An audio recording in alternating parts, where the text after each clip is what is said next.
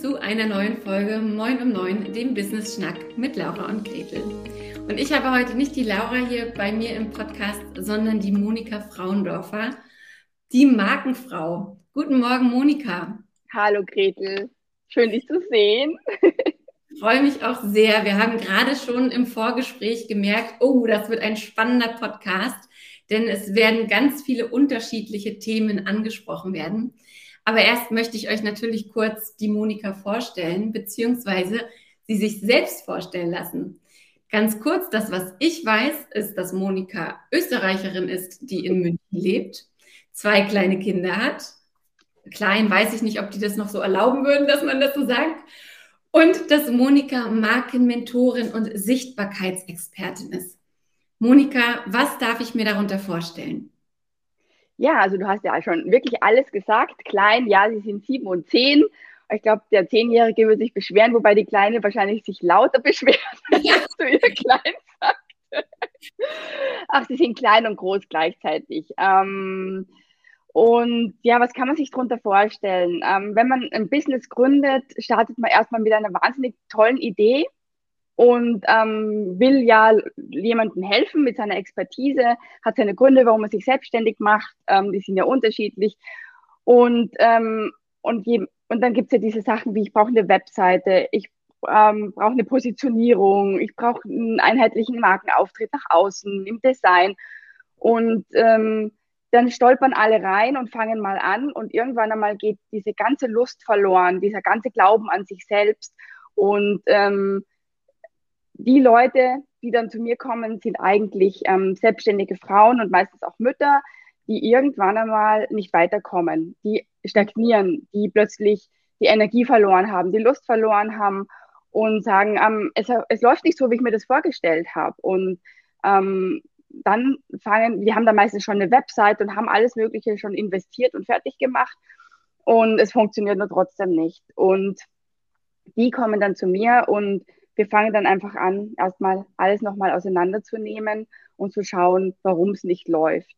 Und ähm, weil ich sage immer, du hast dich nicht selbstständig gemacht, weil du glaubst, dass du nichts kannst. Und die sind aber genau in diesem Moment angekommen, wo sie dann meinen, sie können plötzlich nichts mehr, weil sie anfangen, sich zu vergleichen draußen am Markt und ähm, weil sie eben so einfach ihre Kunden nicht finden oder die falschen Kunden auch haben. Es macht auch keinen Spaß.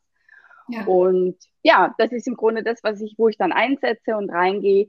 Und ähm, man wird dann auch, also ich bin ja Markenberaterin, das heißt, ich helfe beim Markenaufbau, bei der Markenstrukturierung ähm, und dass sie sichtbar werden, aber eben als sie selbst. Das ist wahnsinnig mhm. wichtig, als Original.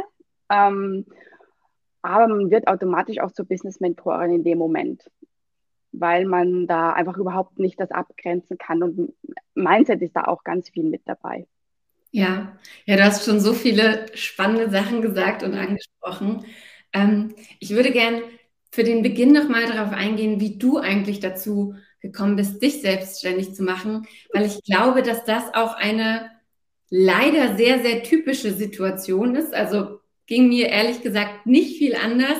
Ähm, erzähl doch mal, warum bist du eigentlich jetzt selbstständig und nicht mehr im Projektmanagement und Marketing beim Fernsehen wo du ja zwölf ähm, Jahre lang warst. Ja, das stimmt. Also ähm, ich wollte tatsächlich nie selbstständig werden. Ähm, hatte hinterher jetzt erst Jahre später tatsächlich festgestellt, ich war ja schon immer selbstständig, auch beim Fernsehen. Das war ja diese Scheinselbstständigkeit, die man da hatte. Ich war freiberuflich, aber habe mich nie als selbstständig betrachtet, weil ich hatte dort einfach einen festen Job. Ich war dort ähm, immer, also war dort immer. Ich habe mich selbstständig gemacht, weil ich am Markt nach den Kindern keinen Teilzeitarbeitsplatz mehr gefunden habe, mit dem ich ähm, meine Expertise, mein Know-how im Projektmanagement und im Fernsehen auch anwenden konnte. Mhm. Und ähm, einfach Glück, ich wurde nicht mehr glücklich mit den Teilzeitjobs, die ich angenommen habe. Und ähm, ja, ich habe mir ehrlich gesagt einfach erlaubt, Kinder zu bekommen.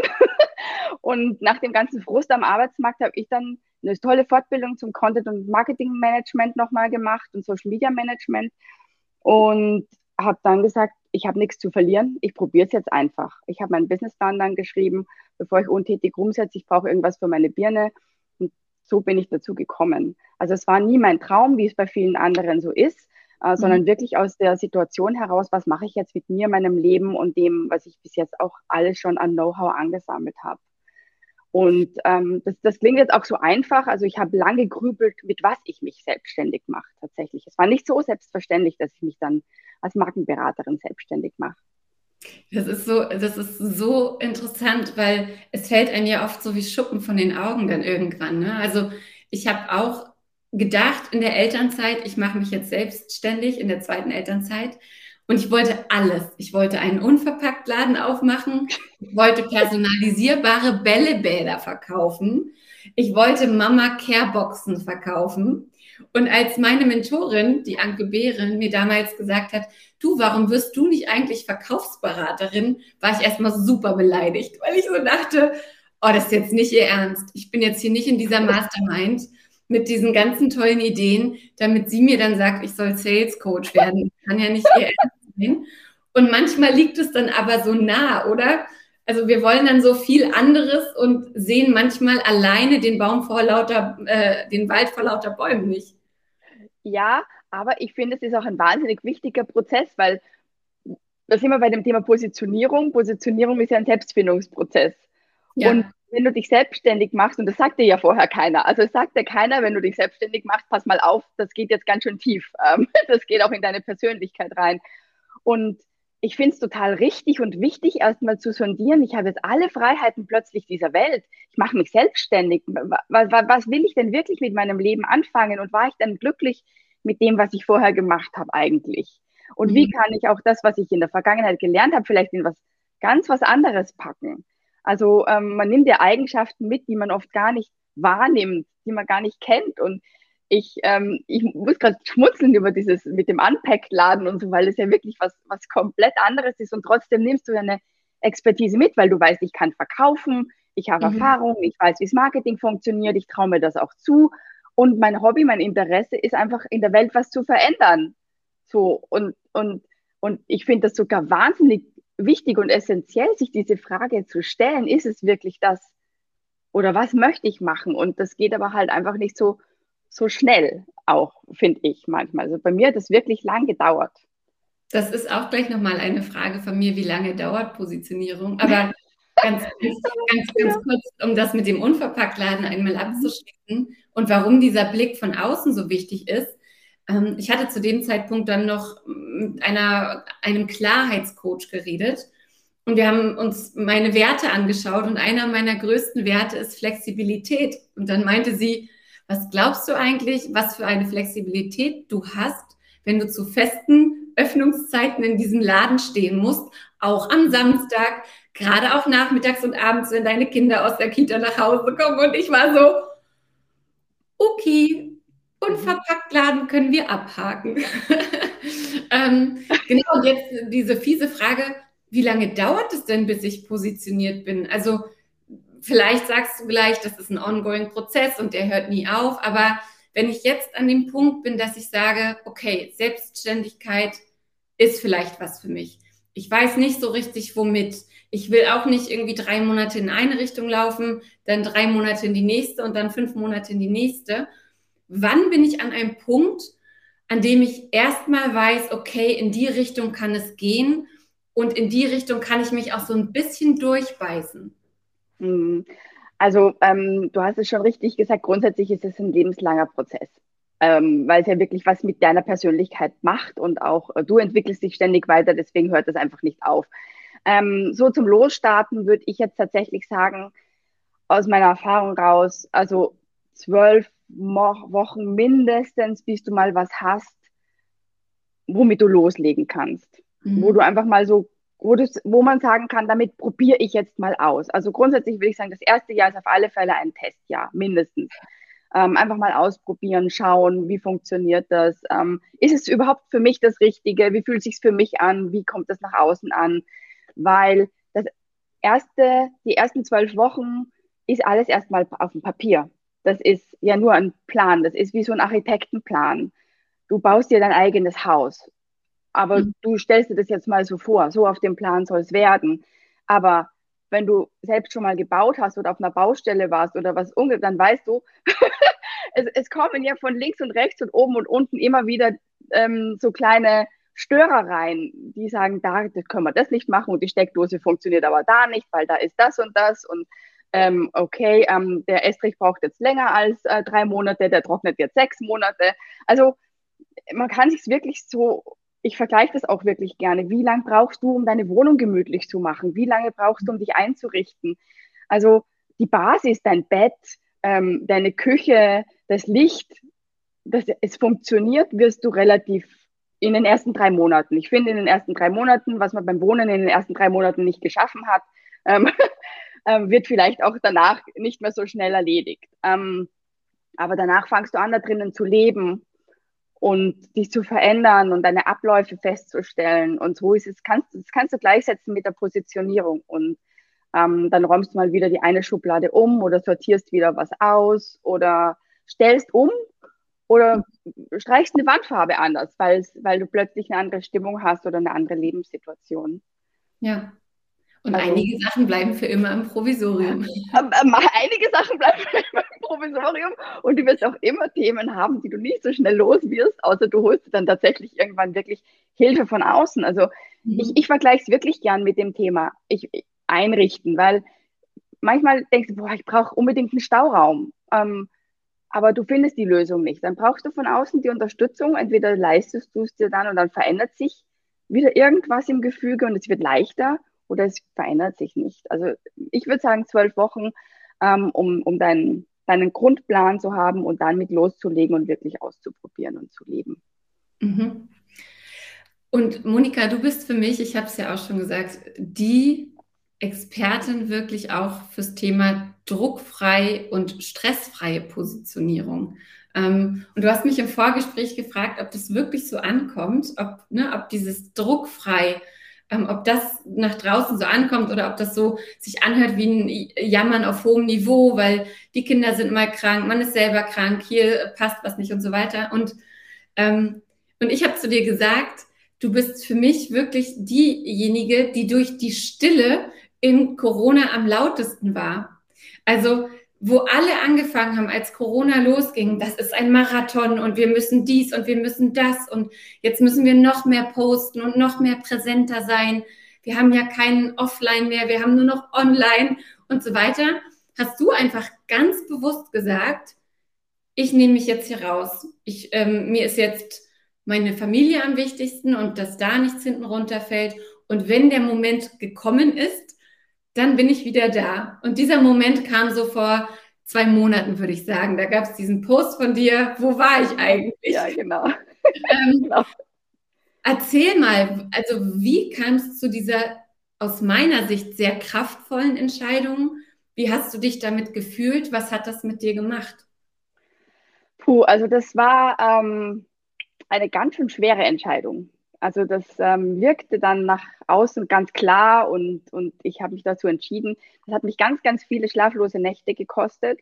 Und ähm, es war ja einfach vorher schon so, ich habe begonnen, mein Online-Business aufzubauen. Wir haben auch dieselbe Mentorin ähm, und da ist einfach Tempo drinnen, unser Online-Business. Ähm, da ist viel Ehrgeiz drinnen und viel Energie, aber da geht auch ganz viel Fall links runter. Also man hat einfach weniger Zeit für die Kinder, man hat weniger Schlaf. Ähm, man beutet sich schon eine Spur weit auch aus. Also bei mir war es zumindest so, ich habe dann oft keine Grenze mehr gezogen zwischen Freizeit und Beruf. Und ähm, das heißt, es war vorher schon wahnsinnig anstrengend. Und dann kam dieses Corona, dann kam dieser Lockdown und plötzlich waren die Kinder zu Hause. Mein Mann war zu Hause. Ähm, und in dem Moment, also es war für mich ein Moment, da kam meine Tochter zu mir abends, jetzt Mama, kannst du mich ins Bett bringen? Und ich so, nein, ich muss arbeiten. Und in dem Moment sind mir die Tränen runtergeronnen, weil ich mir dachte, ich kann mich selbst nicht mehr hören. Mhm. Und ähm, das war für mich ein, ein sehr intensiver Moment, wo ich festgestellt habe, jetzt muss es irgendwas ändern. Und dann habe ich lange mit meinem Mann gesprochen, weil natürlich das, was einem Spaß macht, gibt man auch nicht so schnell auf. Und ich habe mich da ja wirklich, es war, ich, es lief auch gerade super. Und ähm, ja, und dann habe ich begonnen, mich zu wälzen, was mache ich? Ich war auch in einem teuren Programm drinnen. Ähm, gehe ich raus, gehe ich nicht raus, ich verliere Geld damit. Also das sind schon so, ich, was passiert, wenn ich rausgehe, werde ich vergessen. Ähm, also so diese Gedanken, ja auch mit den Mitbewerbern oder mit denen, die draußen sind, ähm, ich kann da nicht mehr mithalten. Und habe dann beschlossen, nein, mir geht es um mich, mir geht es um meine Gesundheit und mir geht es um das Leben mit meiner Familie. Und die Kinder sind jetzt, brauchen mich jetzt und ich kann meinen Job immer noch machen. Und das war wirklich ein Prozess von ein paar Wochen, mhm. bis ich beschlossen habe, ich, ich mache hier einen Cut komplett. Und mir hat dann ein, ein, in meiner Mastermind eine wirklich geholfen, die gesagt hat, das war die Marie, hat gesagt, Monika, wenn, dann mach's gescheit. Wenn, dann mach es gescheit, nicht halb. Und das habe ich dann auch wirklich mir zu Herzen genommen und habe mich komplett verabschiedet und habe mich wirklich nur noch um hier zu Hause gekümmert, um uns. Und es war super. Also es war wirklich super. Am Anfang kämpfst du natürlich. Du kriegst es nicht aus dem Kopf, du kriegst deinen Job nicht aus dem Kopf. Ähm, du, du hast ständig einen Stift in der Hand und notierst dir trotzdem irgendetwas. Also du wirst ja nicht, du bist ja, du lebst ja in deinem Business und plötzlich kannst du es nicht mehr ausleben, weil du ja beschlossen hast, du tust es nicht mehr. Nee. Und ähm, für uns war das eine tolle Zeit und ich würde es immer wieder, ich kann es wirklich nur empfehlen. Und ich bin auch sehr dankbar, dass das so ankommt nach außen, ähm, weil das so wichtig ist, zu schauen, wo man selber steht, was seine eigene Lebenssituation gerade bedeutet, egal was da draußen abgeht. Weil ich habe am Anfang auch meinen Kunden alles Mögliche angeboten. Wir müssen da jetzt durch und ich helfe euch. Ich habe ganz viel kostenlos angeboten, bin auch raus und habe versucht zu unterstützen. Und habe dann aber gemerkt, meine Lebenssituation ist gerade eine andere. Wir brauchen, ich hab, wir haben andere Bedürfnisse und wir hören viel zu wenig auf uns selbst, sondern laufen dem Trend oder der Masse hinterher, weil es alles so machen. Und das ist für mich auch ein ganz wichtiger Faktor in Positionier dich bedeutet für mich auch wirklich, du dich selbst für dich, egal was andere machen. Und mein größtes Learning war, ich bin zwischendurch ja immer wieder mal raus, doch ich ganz stillhalten konnte ich nicht. habe dann ein bisschen begonnen, Blogartikel zu schreiben. Und es waren alle wieder da. Es war nicht so, ich habe niemanden verloren. Ich habe vielleicht Reichweite erstmal verloren und ja, ich hatte keine Umsätze und ähm, ja, das sind die negativen Dinge. Also natürlich sind mir auch Kosten entstanden mit Krankenversicherung und so. Aber es waren alle wieder da. Ich habe nichts verloren und es gibt jetzt immer noch Kunden für mich. Mhm. Also ich habe ich habe nichts verpasst. Es sind natürlich ein paar Wegbegleiterinnen mir vorbeigezogen, ja, weil die einfach weitergemacht haben. Aber so what, dafür habe ich in meiner Familie einfach eine schöne Zeit verbracht. Ja. Ja, und du sagst ja auch, ähm, Selbstliebe ist die Basis für eine starke Positionierung. Ja. Und ähm, na, auch im Vorgespräch haben wir ja gesagt, ich habe gerade eine Podcast-Folge gehört vom Betreutes Fühlen über, über Fake Guilt, Schuldgefühle, die mich auch sehr bewegt hat, ähm, weil es einfach darum geht, diese Schuldgefühle, wenn du nicht überall gleichzeitig sein kannst oder wenn du nicht deinen Kunden und deiner Familie und dir selbst gerecht werden kannst. Ganz viele dieser Schuldgefühle hast du nur selber und sie kosten dich Energie und aber so richtig viel Energie. Und das ist ja auch eine Form fehlender Selbstliebe. Wenn ich einfach nicht auf mich aufpasse, wenn ich immer nur ins Außen gucke und schaue, was brauchen alle anderen und es halt nicht schaffe, bei mir selber zu bleiben. Und ich glaube, dass der Grund dafür, dass du zurückkommen kannst und immer noch, ähm, immer noch Kunden, Kundinnen findest, die Tatsache ist, dass du einfach Monika bist, dass dein Wissen ja nicht verloren gegangen ist, dass deine Persönlichkeit ja nicht verloren gegangen ist. Ne? Also wir beide hätten uns vor, ich glaube, anderthalb Jahren beim Offline-Retreat ähm, treffen sollen. Hat nicht geklappt, aber trotzdem hatte ich dich ja noch im Hinterkopf als die Markenfrau, die weiß, ne, worum es geht im Marketing, Positionierung. Und das war dann wirklich nur eine Frage von, ha, da ist sie wieder. Und wir reden, wie schön. Ähm, das das finde ich super spannend. Also das Wichtigste ist für uns, glaube ich, einfach unsere Energie zusammenzuhalten. Und das halte ich nicht zusammen, wenn ich einem Stundenplan verfolge und ähm, diesen Leistungsdruck mich hingebe. Und ich, ich merke es ja tatsächlich, woher dieser Leistungsdruck auch kommt. Ich habe das ja im Homeschooling jetzt auch gemerkt. Also ich habe mich plötzlich wie so ein kleines Kind gefühlt und von den Lehrern unter Druck gesetzt gefühlt, weil da war ein I-Punkt zu wenig und da war ein Strichchen zu schief bei, den Buchstaben und was weiß ich, was die dann so rummäkeln und alles muss perfekt sein und alles muss 200 Prozent sein. Und, ähm, äh, und dann kommst du ins Leben und es kann einfach nicht alles perfekt sein. Und da habe ich auch tatsächlich so versucht, auch meinen Kindern mal klar zu machen, okay, die Lehrerin verlangt es jetzt von dir, es ist jetzt so, aber für mich ist das gut genug, was du machst, für mich ist das super. Und diesen Leistungsdruck auch uns selbst zu nehmen, zu sagen, ähm, es ist jetzt wurscht, was die da draußen sagen. Die, das ist deren Meinung und ist vielleicht auch deren Job und das ist wichtig, dass wir das auch mitbekommen, aber es für sich selber einzuordnen und ähm, von diesen Schuldgefühlen, von denen du sprichst, oh Gott, da habe ich genügend, die kenne ich wunderbar. Und ähm, im Grunde, wenn ich von druckfreier Positionierung oder, oder druckfreiem Arbeiten spreche, dann spreche ich immer auch mit mir selbst tatsächlich. Ich bin da schon auch eine Spur meine beste Kundin, ähm, weil wir uns einfach, ähm, wir hören ja immer, und ich bin die größte Planerin überhaupt je gewesen, ich habe alles geplant, ähm, aber wir setzen uns, wir planen monetäre Ziele, wir planen unsere Vision, wir planen, ähm, wir planen alles, wir planen unseren Kalender, wir planen unseren Tag durch, damit wir das alles, alles unter den Hut bekommen. Und planen ist wichtig, aber wir brauchen Puffer in dieser Planung und Flexibilität und Annahme von aktuellen Situationen. Und ähm, wir brauchen auch Gleichgesinnte, wo wir mitkriegen, denen geht es genauso. Es ist okay, dass es jetzt gerade nicht so läuft. Und ähm, ich habe in dieser Zeit für mich auch sehr viel reflektiert und auch an meinem Programm, das ich ja draußen hatte, mit Endlich als Original sichtbar, gemerkt, manche Dinge würde ich auch jetzt anders machen, weil mich hat zum Beispiel meine Vision unter Druck gesetzt, total. Oder meine monetären Ziele. Ich will in diesem Jahr ähm, so und so viel stellig werden.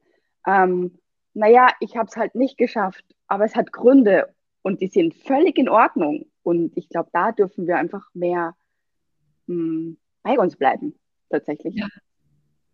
Ja, absolut. Ich musste gerade so schmunzeln, weil ja tatsächlich mit dieser Podcast-Aufnahme auch nicht alles so gelaufen ist im Vorfeld wie geplant. Vielleicht mal aus dem Nähkästchen geplaudert. Wir hatten das eigentlich erst für letzte Woche angesetzt, dann habe ich es auf diese Woche verschoben. Dann habe ich mich in den Tagen Dienstag und Mittwoch geirrt, musste also nochmal sagen, Monika, können wir vielleicht lieber Mittwoch als Dienstag reden? Und dann heute Morgen sollten wir uns 8 Uhr treffen und 7.40 Uhr ruft mein Mann aus dem Auto an, auf dem Weg zur Kita mit den Kindern. Du, Gretel, die Möbellieferung, die kommt innerhalb der nächsten Stunde. Du musst dann nur schnell die Garage aufmachen und das reinstellen.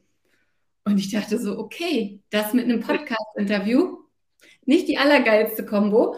Hab also Monika nochmal geschrieben, können wir es bitte nochmal um eine halbe Stunde verschieben? Und ich hatte so ein schlechtes Gefühl. Ich habe so gedacht, die muss doch denken, Gretel doesn't have her shit together at all. Wie kann man so verpeilt sein? Und lustigerweise kam es bei dir ganz anders an, oder? Ja, total. Ich you made my day today, weil ähm, ich muss so lachen, weil das ist so dieser Klassiker von den Männern. Ach, ich ja, du bist ja zu Hause, alles easy, ist ja gar kein Problem. Also ohne zu, zu merken, ja, wir arbeiten ja hier. Und ähm, das ist nämlich auch was, wo wir vergessen, uns zu positionieren und auch abzugrenzen oft, wo wir sagen so, nein, ich bin im Job, egal ob ich jetzt im Keller sitze, in meinem Büro oder sonst irgendwo. Ähm, und dann, bei mir kam das so an, so dachte ich, oh Gott, puh, dann kann ich ja noch schnell frühstücken und mich noch ganz kurz wirklich für den Podcast ein bisschen vorbereiten. Und gleichzeitig dachte ich mir so, wie herrlich ist das eigentlich? Mein, es schaut nicht nur mein Leben so aus, sondern auch das von anderen Mamas. Und ich habe mich total aufgehoben und wohlgefühlt in dem Moment. Und für mich war das so, so eigentlich wirklich dieses Liebenswerte, dieses, dieses Tolle. Und ähm, ich musste dann auch an, an tatsächlich an meinen, an, natürlich war ich in der Vorbereitung von dieser Podcast-Sendung auch schon so ein bisschen, aber ähm, ich wandle ja gerade meinen Claim, sei dein Original und mach dich sichtbar in Liebe oder lebe dein Original und mach es sichtbar. Ähm, und, und das ist so dieses, man ist einfach so, wie man ist. Und als Original bist du halt einfach du unverfälscht, du bist echt, du bist im Leben, du bist ähm, unabhängig von den Meinungen eigentlich anderer. Du bist das liebenswerte Wesen, ähm, das auch durch besondere Besonderheiten auffällt. Also was, was fällt dir als erstes ein, wenn du an ein Original denkst? Das sind meistens irgendwie schon so Typen, wirkliche mhm. Typen. Und wie entstehen Typen? Typen entstehen, weil sie halt so sind, wie sie sind und weil sie ihr Leben so leben, wie sie leben und weil es ihnen so passt. Und die sind natürlich die Ecken da und dort an. Aber das ist eigentlich das Großartige daran und sich das immer wieder zu sagen, ähm, also ich muss wirklich lachen, weil es ist dieser Druck, den man sich selber macht, diese Geschichte, die man sich selber erzählt, was jetzt der andere über einen denken könnte. Und ich kenne das wunderbar von mir selbst. Ich, ich erzähle mir ständig diese Geschichten. Ähm, und dann rede ich mit dem Gegenüber und der so, hä? auf die Idee, hä? Also auf die Idee bin ich jetzt gar nicht gekommen. Und ähm, ich denke auch dieses Reden miteinander und dieses Aufzeigen von diesen Geschichten ist, glaube ich, auch das Wichtige. Und ähm, ja, also wirklich, ich musste sehr lachen heute in der Früh, Gretel. Das ist, das ist, auch so ein bisschen wie stille Postspiel, ne? Die ja. eine Story, die man sich erzählt und ja. dann erzählt man die dreien weiter und dann kommt was ganz anderes raus. Und man manchmal merkt man erst dann, wie absurd das ist, was man sich so selber erzählt und halt auch so dieses, ne, wie wäre ich gerne, wie möchte ich gerne dargestellt werden? Und womit resoniert aber eigentlich mein Gegenüber? Also vielleicht ist es gar nicht der total durchgeplante ähm, Teil, der irgendwelche regelmäßigen Newsletter schickt und keine Ahnung was, sondern die eine Story, in der du irgendwas erzählst, was aus deinem Privatleben ist oder was dich menschlicher macht oder wo man einfach merkt, uh, bei der läuft ja auch nicht alles so wie mhm. gedacht, mhm. aber genau. im Großen und Ganzen scheint die schon zu wissen, was sie da tut. Also das finde ich auch so, so spannend, dass wir manchmal gar nicht wissen, was unser Gegenüber, worauf es anspricht und wir wissen das halt nicht, einerseits, weil wir uns nicht damit beschäftigt haben vielleicht. Ne, also ich glaube, das ist so ein Teil, ist einfach ähm, Unwissenheit, weil da gibt es sicherlich schon Methoden, wie man rausfinden kann, was jetzt wie auf jemand anderen wirkt. Und zum anderen einfach, ja, weil wir uns, weil wir uns nicht den Raum und die Zeit nehmen, mal zu reflektieren und zu überlegen, was sende ich denn nach draußen und wie kann es eigentlich ankommen? Ja, und vor allem auch sich auch zu sagen, es ist okay, wenn jemand jetzt nicht total Banane findet. ähm, also es ist to total okay. Also wenn ich, also weißt, ähm, es ist, und das immer wieder auch, äh, ich mache jetzt kurz einen Switch auch nochmal zu dem Zielgruppenthema, weil das ist ja jetzt so ein Leben, ähm, so ein Beispiel aus dem Leben und wir lachen da jetzt drüber und, und, und erzählen dieses Beispiel. Aber am Ende des Tages passiert uns das ja mit den Kunden genauso. Wir erzählen uns ja die Gesch Geschichten, ähm, ein Kunde bezahlt dir Geld für eine Leistung, wie du ihm versprochen hast. Ähm, und dann hast du permanent das Gefühl, du kommst dem nicht hinterher, du wirst dem nicht gerecht, weil vielleicht im Hintergrund ähm, du deinen, deinen Stress hast, deine Themen hast, die auch nicht so rund laufen. Äh, der Kunde kriegt das im Zweifel gar nicht mit und ist total zufrieden und du denkst dir die ganze Zeit, ich muss noch mehr machen, ich muss noch mehr machen. Ähm, und entweder ist es dann wirklich so, dass ein Kunde sagt so, also gerade passt es jetzt nicht, aber dann ist es der Kunde, der was sagen soll und nicht du, der sagt, äh, ich glaube, ich bringe ich bring gerade zu wenig Leistung, mhm. weil ähm, weil, weil am Ende des Tages ähm, der, der Kunde kriegt das vielleicht gar nicht mit. Und wenn du ähm, immer wieder in diesem Hustle bist, ähm, dann kannst du nie das Gefühl haben, dass du gut genug für deinen Kunden bist. Und ich finde, wenn er halt nicht passt, dann passt er auch nicht. Und das ist auch in Ordnung. Also wenn ich jetzt festgestellt hätte, also äh, weit davon entfernt, aber wenn ich festgestellt hätte, puh, also die Gretel finde ich jetzt echt ganz schön chaotisch und eigentlich, puh, von der hätte ich mir jetzt mehr erwartet, ja, ja, Gretel, ganz ehrlich, du hast deine Kunden. Ähm, und ähm, oder wenn das über jemand über mich so denkt. Also ich glaube, das ist auch, das muss auch so sein, weil sonst, wir können ja nicht alle bedienen. Wollen wir ja auch gar nicht. Wollen wir auch gar nicht, eben. Und ich mhm. hatte auch eine Kundin, die sich mal tatsächlich beschwert hat bei mir. Also, wie es mir auch passiert. Und dann haben wir drüber geredet und ich habe gesagt, du, wenn es nicht passt für dich, hier Geld zurück, alles in Ordnung. Oh, haben wir lange noch nachher jetzt hinterher zusammengearbeitet. Wir haben das in zwei Sätzen geklärt und dann war das in Ordnung. Also sie hat sich dann entschieden, weiterzumachen und es war wunderbar. Das ist auch übrigens ein sehr, sehr gutes Stichwort. Wie kann man denn mit dir arbeiten, Monika? Ah. Wenn, wenn man jetzt sagt, das, sich an, druckfrei äh, sichtbar werden und sich positionieren, das hört sich gut an. Ähm, hast du Plätze frei? Bietest du ein Gruppenprogramm an? Kann man eins zu eins mit dir arbeiten? Sollte man dir einfach mal eine Nachricht schicken und dir folgen, auf welchen Kanälen? Ähm, erzähl doch mal, wie kann man mit dir arbeiten? Also im Moment kann man tatsächlich, ähm, ich, ich habe gerade nichts, was ich anbiete tatsächlich. Ähm, das ist jetzt ein bisschen komisch in so einer Podcast-Sendung, das zu sagen. Aber auch da habe ich für mich den Druck rausgenommen, dass ich jetzt unbedingt was haben muss, weil ich bin natürlich durch diese Auszeit jetzt erstmal das erste Mal zurück. Und ich habe ein Programm im Kopf, das ich habe mein endliches Original sichtbar. Da kann man sich auf der Warteliste eintragen. Und das wird es auf alle Fälle wieder geben im neuen Jahr. Ähm, und es wird ein Gruppenprogramm geben, das ein Jahresprogramm ist. Ähm, ich weiß noch nicht, wie es heißt. Ich habe grobe Ideen. Ähm, ich möchte gerne Unterne also ähm, Selbstständige, die ins Unternehmertum wachsen wollen, begleiten. Und zwar Druck, diesen Druck auch rauszunehmen und ein ganzes Jahr lang mit dem Thema Positionierung begleiten, weil ich finde, in diesen zwölf Wochen ist Positionierung einfach nicht gemacht. Und mich frustriert ganz häufig, dass wenn ich eins zu eins Kunden hatte, was ich im Moment ähm, tatsächlich einfach auch nicht mehr mache, ähm, dass sie dann diese zwölf Wochen mit mir arbeiten und danach ist Schluss. Mhm. Und dann verlieren sie sich im Alltag und das Thema Positionierung ist ein tägliches Thema. Also bei jedem Post, bei jedem bei jeder Planung, die du machst, musst du dir eigentlich überlegen, was ist der Mehrwert für meine Kunden, was bringt mir das jetzt, macht mir das noch Spaß, ähm, ähm, wo kann ich sie abholen, welchen ähm, Input kann ich nach außen geben und ähm, dieses ständige Überprüfen und dranbleiben und sich auch mal mit gewissen Themen nochmal intensiv auseinanderzusetzen, was man vielleicht vor einem Jahr schon gemacht hat, immer wieder auf seine Webseite schauen, passt das alles noch, äh, das möchte ich begleiten nicht in einem klassischen Abarbeiten und Lernen. Also mein Programm wird dann im Hintergrund einfach als ähm, in der Bibliothek sein, da kann sich jeder einarbeiten, aber ich möchte eigentlich Workshops anbieten innerhalb dieses Programms, ähm, Coworkings, wo man sich wirklich austauscht, auch nochmal äh, untereinander auch. Dieser, diese, dieser Support untereinander ist fast viel wichtiger als dieser, dieses ganze Wissen, was wir immer konsumieren. Also ich möchte weg von diesem Wissenskonsumieren in meinem mhm. Programm hin zum gemeinsamen Tun und auch sich aufbauen. Aber tatsächlich auf meiner Website gibt es im Moment nur diese Warteliste. Und mal schauen. Genau, die Warteliste verlinken wir auf jeden Fall in den Show Notes. Genau. Ähm, ansonsten folgt Monika gerne auch bei Instagram. Da ist sie Monika unterstrich die Markenfrau.